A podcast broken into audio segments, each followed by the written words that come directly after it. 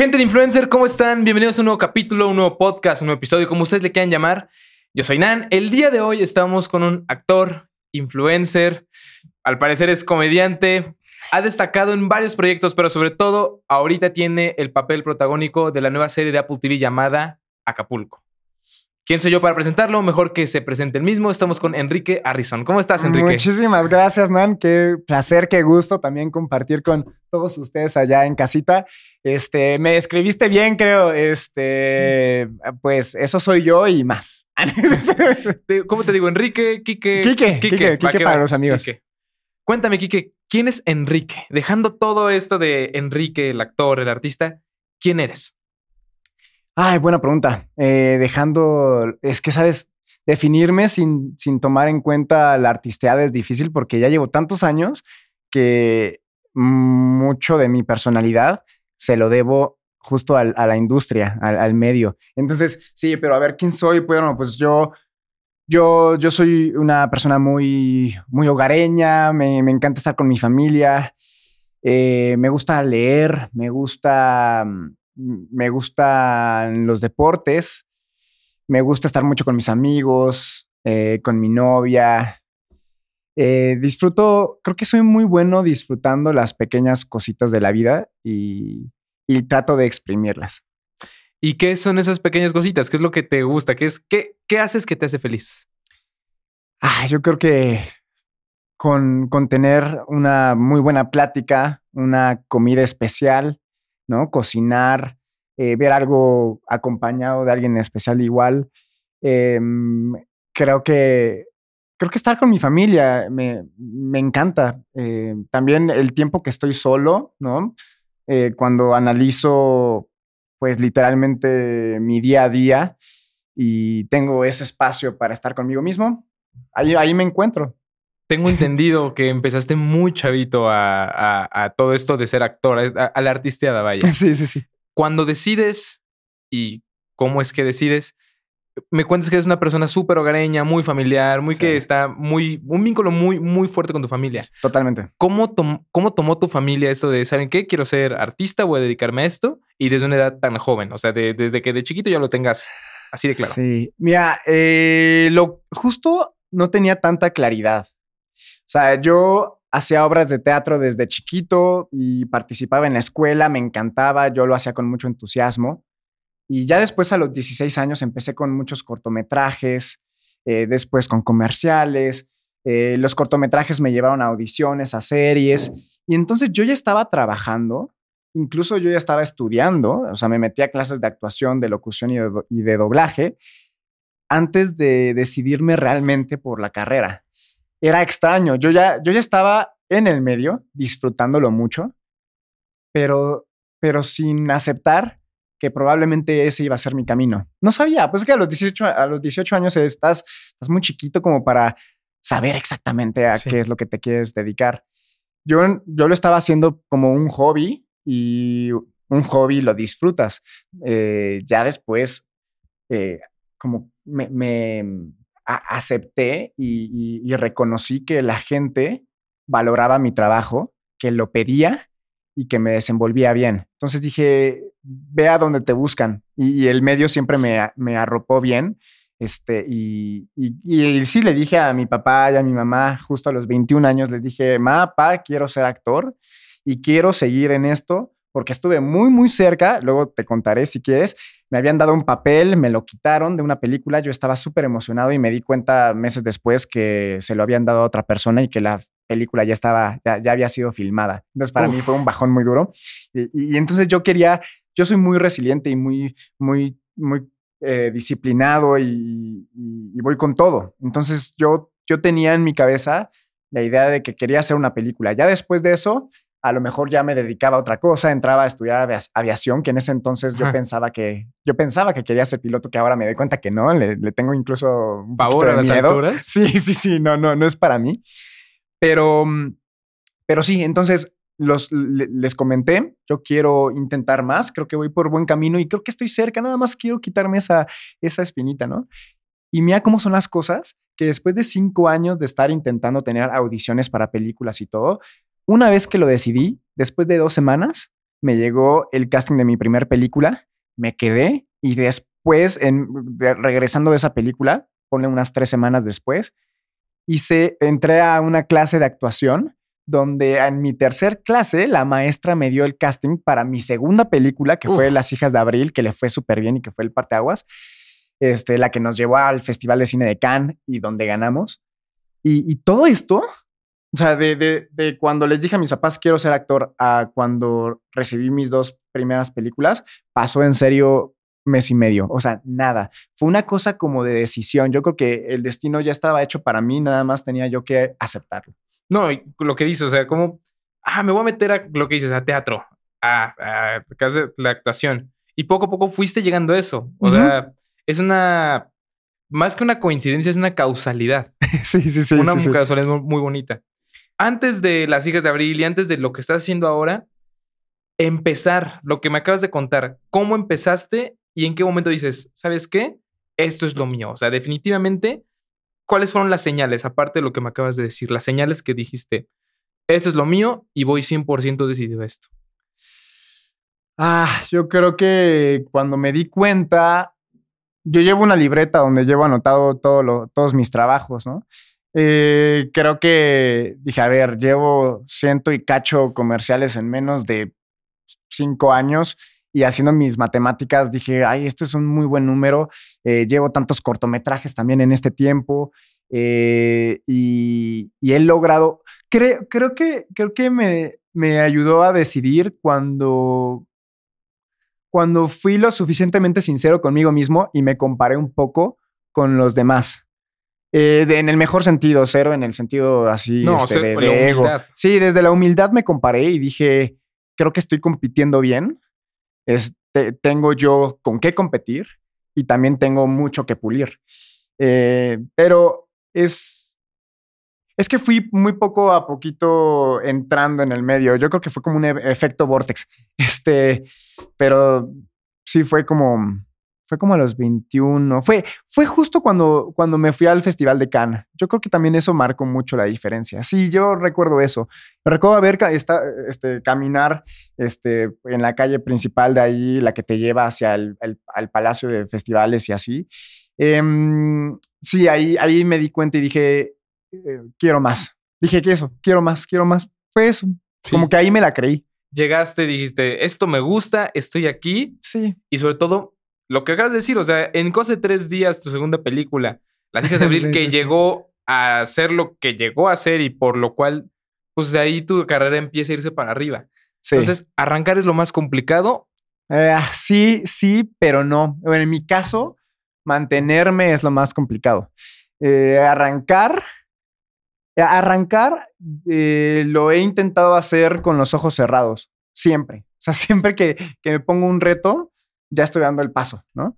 Eh, yo siento que, lo más complicado es una vez que, estás logrando ya esos, esas metas, el, el qué sigue, ¿no? Porque es muy fácil caer. La verdad es que en este, en, en este presente, con tantos medios, con tantos actores, tantos proyectos, te, pierdes muy fácil, ¿no? Entonces, como el punto es ser constante para que los directores de, casting sepan que ahí estás, que ahí, que, existes y que incluso sigues mejorando y que, y, que justo tus habilidades este, cada vez son mejores.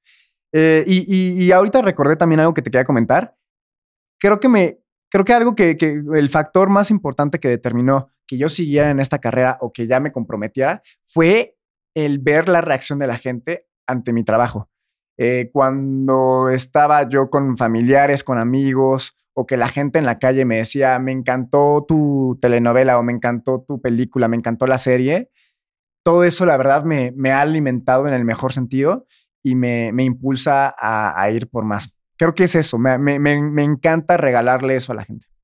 Ok, al final de cuentas, no me lo vas a negar, un actor es, por más pasión que tengas, y si a eso le sumas que el público le gustas, te busca, ah, ok, esta es la nueva película, ah, ¿de quién es? De Enrique. Lo voy a ir a ver, porque hay nombres que venden películas. Eh, sí, o series, o programas, qué sé yo. Sí, yo creo que lo ideal es llegar a ese punto, que la gente me reconozca más. ¿Y qué tan difícil, qué tan fácil es para ti lidiar con el no? Con el, ok, muchas gracias, pero no es lo que estamos buscando. Ok, muchas gracias, pero no. O definitivamente, ok, no. Ay, es tan común. O sea, acabo de recibir un no hace dos días, literalmente. Este, el, el no creo que es, es lo más normal. Te tienes que acostumbrar a eso. No hay carrera exitosa sin tantos no. O sea, creo que yo he recibido 98 nos, pero con los dos sí, esos dos sí son lo suficientemente fuertes para recargar tu energía y prepararte para los siguientes no. Hasta que vuelvas a tener un sí que sea igual muy fuerte, como que se va, justo se va recargando el sí, o sea, no, no, no, no, no, no, y de repente balanza, sí, sí, es como una ola, es que es cíclico también todo, es una cosa también energética. Creo que, o sea, yo, yo sí siento que, que los que estamos en los proyectos probablemente no somos los mejores, es demasiado probable, pero sí somos los más constantes, los más, los que, los que han, los que hemos eh, ido contra la corriente y los que hemos superado esos nos. Entonces, yo los acepto, entre más mejor y entre más no, no reciba, sé que estoy más cerca de un sí. Es que mucha gente piensa que, ah, es que, o sea, piensan que el ser actor es un acceso a la fama y al dinero inmediato cosa que es algo erróneo porque pues casting y estar ahí así así y piensan que el ser actor es lo más fácil del mundo. O sea, me acuerdo que he escuchado que ser actor llegas, dices lo que tienes que decir y te vas. No. Pero sí, no. dentro de esta vida, dentro de ser actor, como todo trabajo tienes que estar ahí, ahí pegando, pegando, pegando. Y la verdad los proyectos que has tenido, el lugar en donde estás ahora se debe a tu trabajo duro. Totalmente. ¿En qué momento o hubo un momento en que dijiste, sabes qué, esto no es para mí? ¿Sabes qué? En este momento ya tiro la toalla, llevo tantas veces intentando y nada más no doy una. He estado, sí, sí, sí, he tenido muchos momentos donde digo, bueno, y si me dedico a otra cosa, y no por no, por no ser exitoso, porque he sido tan constante que sí me ha caído el trabajo seguido y todo, pero pero eh, a, veces es duro porque tú quisieras que te cayeran los sí más, más seguido, ¿no? Y, que no hubiera tanto tiempo de espera. Entonces, creo que también un, gran punto para un actor, para un artista, es ser paciente. Eh, yo creo que durante la pandemia, creo que fue ahí donde los proyectos como que se estancaron, la industria como que se frenó bastante. Em, sí, sí abrí los ojos y dije, bueno, a ver qué otras habilidades tengo, en qué otras cosas podría yo desenvolverme bien. Pero así tirar la toalla, creo que no. He dudado de mis capacidades muchas veces. Pero mi una fortaleza interna o mi personalidad me impide pensar en tirar la toalla. o sea, como que de verdad creo que creo que tienen que agarrarme ya, sabes, destruido para que de verdad diga, bueno, creo que, creo que cambio mi parecer, pero no. he estado ahí. Al principio de, esta plática me comentaste que eres una persona muy resiliente. Entonces, ¿crees que esa resiliencia es de estoy aquí, estoy abajo, abajo, abajo, pero siempre como esa esperanza, esa resiliencia? Dices, ¿sabes qué? Le tengo que dar la vuelta a las cosas y yo me voy a encargar de ir para arriba. Totalmente. Tienes que ser creativo, tienes que ser, eh, sí, em, tienes que ser paciente, pero tienes que tener mucha visión. Creo que lo que he tenido es visión y he tenido mucha hambre. Creo que desde chico, desde muy, muy chiquito, por ahí te digo 11 años, yo sí sabía, no sabía precisamente que quería ser actor, pero sí sabía que quería ser exitoso. o sea, sí sabía, sí sabía que llevar una vida sana, física, mentalmente, una, en equilibrio con el medio ambiente, con tu familia, con tus amigos, en el amor.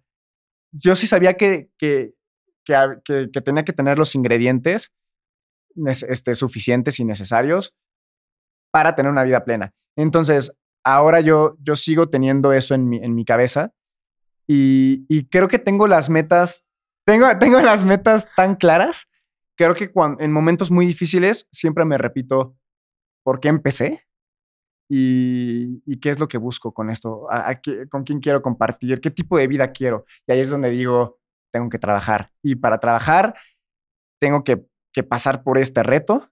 Y también me pongo de ejemplo a muchos artistas eh, que, que admiro y digo, ellos han pasado por este proceso. Entonces, em, tengo que aceptar el reto. Es eso. Y dentro de lo que dices, o sea, decidir tener una vida, una vida con equilibrio. Tú sabes perfectamente que esta vida de la artisteada, de hacer películas, de crear contenidos, tiene todo menos equilibrio, porque a veces son llamado a las 6 de la mañana. ¿Y a qué hora terminas? Sí, nunca, Hasta morir. Nunca se sabe cuándo vas a terminar. ¿Cómo haces o qué es lo que haces para mantener ese equilibrio? Eh, creo que es em, básico también salirte un poquito de, de tal cual de, de- de la actuación, de la artisteada de, de este medio y, y nunca desconectarte de lo que tú eres. O sea, creo que justo teniendo Mm. una, tu, tu vida espiritual en orden, ¿no? Eso, eso te hace tener confianza en ti mismo, eh, trabajar en tu, en tu instinto, en tu intuición. Y cuando tú te escuchas a ti mismo, encuentras las respuestas, ¿no? Entonces, em, yo creo que, que, que, te digo, el darme tiempo para desconectarme y, y vivir mi vida, o sea, creo que si, eh, si por algo he sido buen actor y creo que he estado rodeado de la gente correcta, es porque también entiendo que hay algo más que, que solamente actuar y, Sí. y de la fama y del dinero. O sea, hay, hay toda una vida que disfrutar, hay amigos, hay, hay buenos libros, hay, hay buen contenido, buenas series, hay bonitos parques, hay, hay museos, hay, hay todo, hay, hay diferentes países, puedes viajar, puedes. Entonces, eh, en, en todo, o sea, el punto es disfrutar todo lo que tiene que ver, todo lo que, lo que te regala la vida. O sea, el, mientras, mientras yo respire, hay mucho que disfrutar y todo eso eh, me ayuda pues justo a, a, a, regresar a la actuación y poder ofrecer algo nuevo. No, como dices, me ganaste eso. O sea, al estar disfrutando, al llenarte de mundo, al estar viendo nuevos, deja tu películas, nuevos sí, sí, sí. parques, nuevos museos, eh, nuevas pláticas con pláticas, diferentes exacto. personas. O sea, abrirme a platicar con un extraño y, y hacerle preguntas distintas. Todo eso suma. Totalmente. Viene Las Hijas de Abril. En cuestión de experiencia, el Festival de Cannes, después de Las Hijas de Abril, ¿sentiste que tu carrera hizo común esto para bien, obviamente? Sí, sí, sí. Eh, también tuvo que ver mi, mi visión, porque si yo hubiera dejado que ese momento se enfriara, probablemente se hubiera quedado mi historia en, en, el chico que hizo esa película y ya después yo de nuevo al ritmo en el que estaba antes, ¿no? Sí, todo es tan efímero que hubiera sido esto y adiós. Totalmente. Entonces yo, yo no, yo aproveché ese momento cuando ganamos para conectarme aún, aún mejor con representantes, con publirelacionistas eh, y con los directores de casting. Entonces, a, justo justo después de Las Hijas de Abril fue donde más trabajo tuve, pero tras, de, detrás de cámaras. O sea, cuando más me preparé en tener nuevas fotos, en tener más entrevistas, en, en, en, en entrar de nuevo, en terminar de nuevo mis, mis proyectos, o sea, diré, diré mis, mis estudios que había dejado a la mitad por la película. Sí, sí, sí. Entonces, justo fue, una, un, fue un momento, fueron unos meses de preparación para justo, ahora sí que sí, sí leí bien el futuro, porque eh, creo que un año, un añito y medio después fue cuando me empezaron a llegar nuevos proyectos y afortunadamente yo ya estaba preparado para esos nuevos retos, los hice bien y, y, y ya fui escalando. Después de Las hijas de Abril viene tu primer telenovela, ¿cierto? Ajá, es sí. La Isla del Campeón. La, no, la, la, la, jefa. La jefa. La, la jefa, jefa, del, del campeón. campeón. Ok. En el caso de la jefa del campeón, ¿fue inmediato o dices, fue de esos eh, proyectos que vino después, como año y medio después de las Fue como año y medio, según yo. O sea, hice las hijas de abril, pero justo pasan meses, uno para ir al festival, ¿no? Entonces pa pasaron como cinco meses para ir al festival.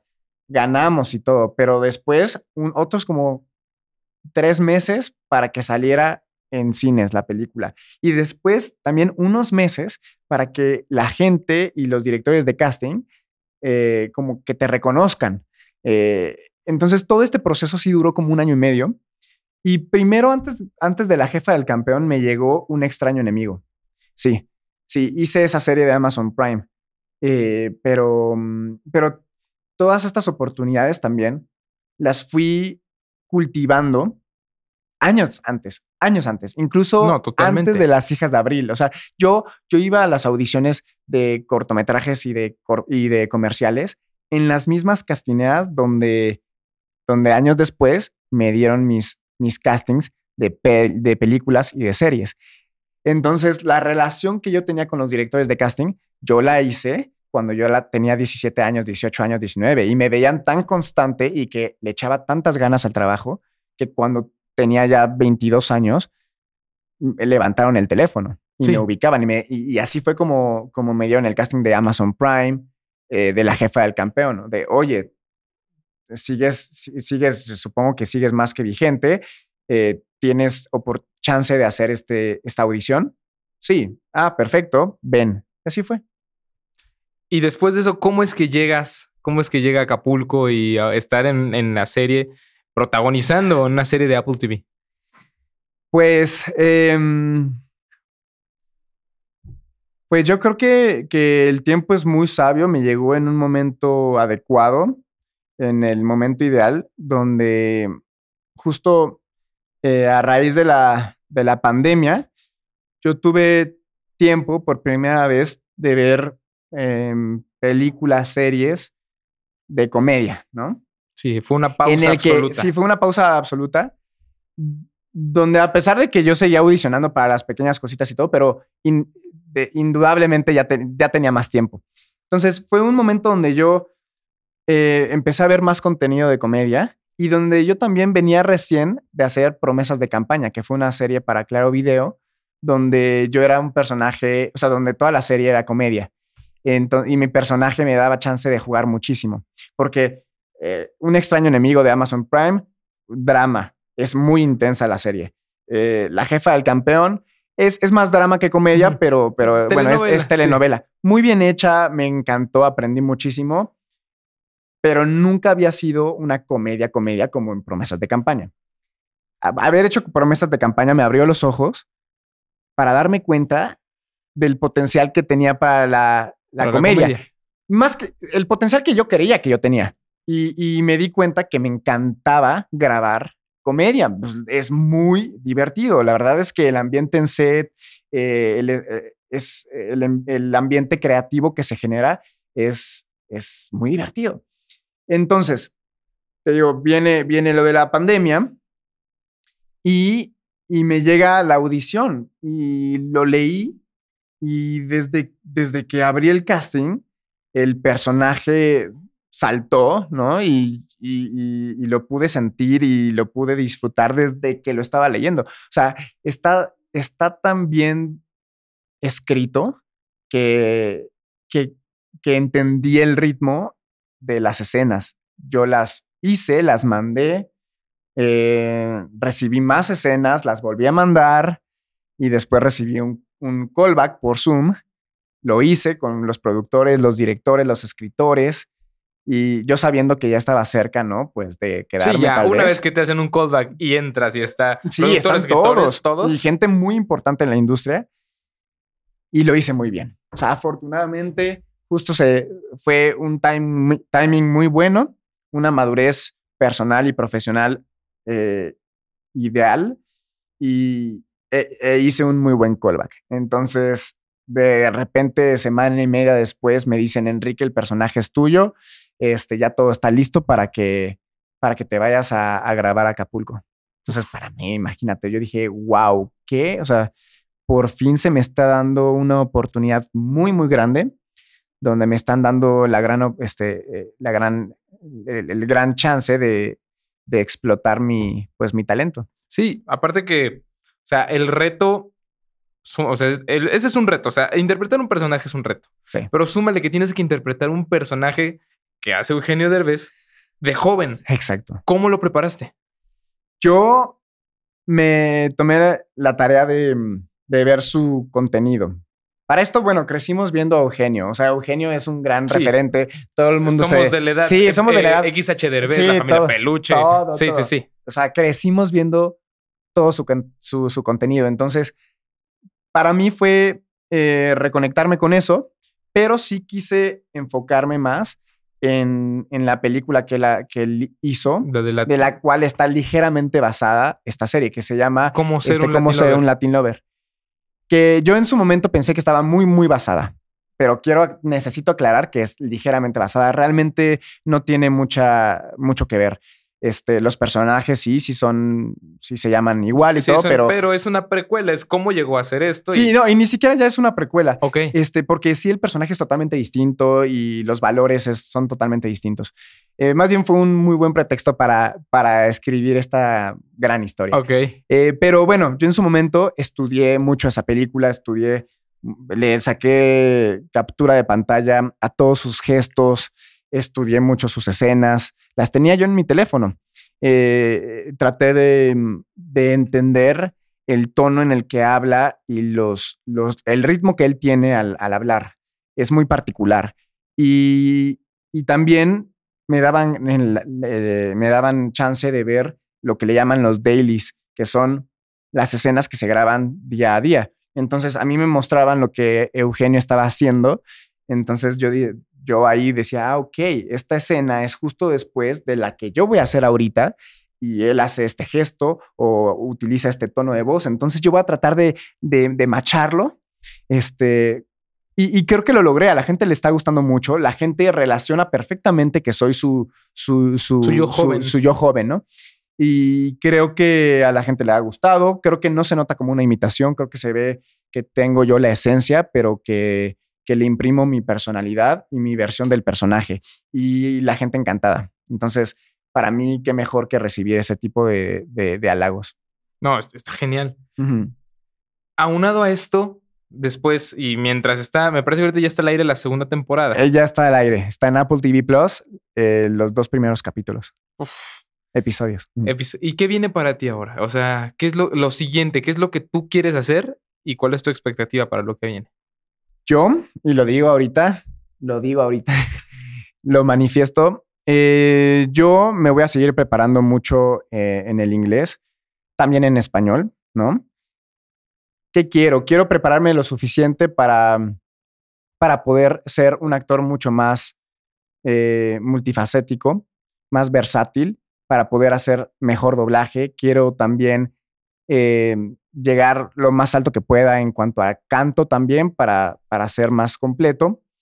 Y quiero eh, audicionar para los proyectos internacionales más importantes. Definitivamente, donde haya calidad, yo quiero audicionar. Es eso. Y, y eso requiere mucho de mí. eh, y yo creo que en su mayoría van a ser en inglés, porque van a ser seguramente proyectos estadounidenses. Pero yo me estoy preparando para ello. O sea, para ir por los personajes más, más exigentes. Al final de cuentas, la carrera que tienes, ahorita estar dentro de una empresa que lleva muy pocos años produciendo contenido Original. original, pero pues todos sabemos el monstruo que es Apple. Totalmente. Estando ahí, piensas, ok, o sea, crees que va a ser, to- todo tiene su reto, pero ya tienes un escalón avanzado a muchas otras personas. Totalmente. O sea, yo, yo tengo, yo soy muy agradecido y, y en muchos momentos donde me siento sofocado, cansado, justo me doy una pausa para reflexionar que justo como tú dices, estoy un paso, ya un escalón arriba. Y, y- tengo que aceptarlo y tengo que, que, que disfrutarlo también, porque me ha costado mucho. Entonces, este, este escalón me va a llevar mucho más fácil al siguiente escalón. Y sí, como tú dices, es una empresa nueva, relativamente nueva, y sabemos el potencial que tiene. Yo, yo que he platicado con ejecutivos de la compañía, sé que cada, cada año van a incrementar su- su- sus, opciones de, sus opciones de series, de películas, de contenido original. Y, y la verdad es que va por excelente camino y yo estoy seguro que en muy pocos años Apple TV Plus va a ser, este, digamos, Un un, monstruo. un gigante de- del- de- del entretenimiento, sin duda. Entonces, pues me llena de, de orgullo ser parte de su primer serie bilingüe. Somos la primera serie bilingüe de, de Apple TV Plus, eh, donde el español y el inglés se fusionan de una manera increíble. Estamos en más de 100 países de manera instantánea. Es algo muy impresionante. Este, estamos también, mi, mi, personaje está doblado en un montón de idiomas, pero en un montón, así como 15 idiomas. ¿Y qué sientes? ¿Te has escuchado en algún otro idioma? sí, ¿Cómo sí, lo sí. en portugués? Uh, no, híjole, eh, iba, iba, yo a hacer mi intento, pero no, pero lo hacen muy bien. De hecho, eh, me han escrito. Yo soy el que te, el que, el que te, el que, el que actúa eh, a máximo en japonés. En, y me han escrito, de hecho, el de portugués eh, me parece este, que es de Brasil. Ok. Eh, ese, ese, chavo me escribió y obviamente estamos en contacto. El, muy bien, los escucho muy bien. Creo que han, han, han agarrado igual la esencia y han, se, se nota que, que, que, se han divertido al, al, al, al hacer la dobla, el doblaje, sí. ¿Y tú qué sientes? O sea, ¿qué sientes de escuchar tu voz? Bueno, no tu voz, o sea, escuchar, verte a ti, pero con una voz en japonés. es, es rarísimo, es rarísimo, es rarísimo pero te, repito, lo, lo, veo, lo veo muy bien. O sea, creo que empata muy, muy bien. O sea, yo, yo estoy seguro que la calidad Apple TV Plus sí ha estado muy, ahí, presente, porque, porque aunque no entienda lo que dicen, en, es, ahí está el personaje. O sea, sí, yo estoy muy contento del doblaje que he escuchado, muy, muy contento. La primera serie bilingüe producida por Apple TV a diferencia, no, no quiero, ojo, claro, no quiero hacer, marcar esa diferencia, pero al final sabemos que Marca la diferencia. diferencia. Vamos a marcar la diferencia. Vamos a marcar la diferencia. ¿Cuál es la diferencia entre los contenidos que se hacen aquí en México a los que se hacen en México, pero producidos por empresas gringas, internacionales, no necesariamente gringas, internacionales? Internacionales. Mira, yo creo que eso, eso es una, eso varía muchísimo. Eh, en mi caso, creo que me doy cuenta que, pues, que están muy comprometidos con su calidad y con el contenido. Eh, a veces aquí, a veces aquí creo que, que no se valora igual eh, la actuación. Creo que a veces, a veces somos los que estamos hasta abajo en, en, la pirámide eh, y, y es algo que, por, al contrario, en las producciones internacionales que yo he estado, somos justo una, un pilar para ellos. Somos muy importantes para ellos. Y cuando te, te sientes valorado, pues tú llegas al set con más entusiasmo, no quiere decir que no seas profesional cuando, cuando, cuando, no, cuando no te tratan no, igual. Pero es, no es lo pero mismo que más... llegues de, oye, ¿qué pasó? Sí, no, sí, sí. otra, dame otra, dame otra, dame otra oye, y que te traten de una manera distinta, sí. usualmente, aparte de que se siente bonito, es como, sí. de, ok, va, vamos a hacerlo esto, vamos a hacer esto por el proyecto. Llegas más motivado. Y la verdad, creo que justo al tener más presupuesto eh, o estar más abierto a gastarlo, porque el presupuesto puede ser igual, pero muchos productores aquí a lo mejor dicen, bueno, esto va para, para mi bolsillo. Y yo... Eh, y yo puedo, puedo sentir que, que al menos con, con, Acapulco, el presupuesto lo ves en todos lados. La, la, el detalle que tiene cada escena es impresionante. Todo está hecho ex exclusivamente para la serie, pero cada cosa que tú ves, cada foro, cada mueble, todo, todo, todo, todo, todo, eh, nada es, digamos que, inventado. Y, y, también lo puedes ver en el vestuario, en, en el make-up, ¿no? La ambientación. Este, la ambientación, en, en, los derechos de, en los derechos que pagan también por las canciones que utilizan sí, para sí, los ochentas. Eh, en, en, el, en el simple hecho de, de, de, de, tener un hotel exclusivamente para nosotros durante tres meses. Uf. O sea, todo eso obviamente sí, pues sí, claro, se necesita un presupuesto mayor eh, pintar y repintar el hotel. este también, eh, a ver qué otras cosas, la, todo, todo, la comida. Pues, o sea, el presupuesto sí, sí puede marcar una diferencia. Y algo también re, resalto de México es que en muchas producciones con un presupuesto eh, básico o pequeño, también se logran cosas interesantes. Sí, Entonces también, también ahí es un, es, es un punto donde se tiene que analizar desde varios frentes. Eh, mayor presupuesto no necesariamente, no necesariamente em, es igual a mejor una producción. a, a- a mejor calidad o mejor contenido. No, no, no, varía muchísimo. He estado en producciones, te digo, con una cantidad muy, muy, muy pequeña y que logramos cosas muy interesantes. Antes de terminar, Quique, ¿qué le dirías al Quiquito, a Ah, uh. Enrique, de, de los 11, de los 16, de los 18 años? ¡Uf! ¡Wow! Ay, súper fuerte. Eh, ay, pues le diría que. Es que, ¿sabes qué? No sé si, si, yo, le, si yo le dijera algo, eh, probablemente cambiaría mucho el, el- el destino. Eh, pero sí, le diría que, que siga adelante, que, que sea tenaz, que crea en él, que se, que, que se anime a empezar, que sea valiente, que... mm, Y le diría que, le diría que simplemente se abroche el cinturón porque pues le van a pasar eh, un montón de cosas. Entonces yo le diría eso, como de mía, ¿sabes qué? Eh, trata de sacarle el lado positivo a todo, disfruta el, el pro- el proceso y prepárate. Pero, mm, pero, pero sí, es que no sé, no sé qué, no sé si yo estaría aquí si yo le dijera tantos consejos a ese niñito, ¿no? Pero, pero bueno, eh, le, le- le diría que, que lo haga con amor todo. Que dé el salto de fe. Sí, exactamente. Pues, Quique, un gustazo, de verdad, un placer tenerte acá. Antes de terminar, creo que no hace falta, pero pues siempre lo pido. Por, favor, ¿nos podrías decir tus redes sociales para encontrarte, seguirte y estar ahí al, al tanto de las producciones, de las series, de lo que estés haciendo? Gracias, Nan. No, pues es un placer. Mira, en redes sociales me encuentran como Enrique Harrison, es A-W-R-I-Z-O-N. Estoy más presente en Instagram, pero igual también checo Facebook, estoy también en TikTok, en Twitter y pues me divierto ahí leyendo sus comentarios.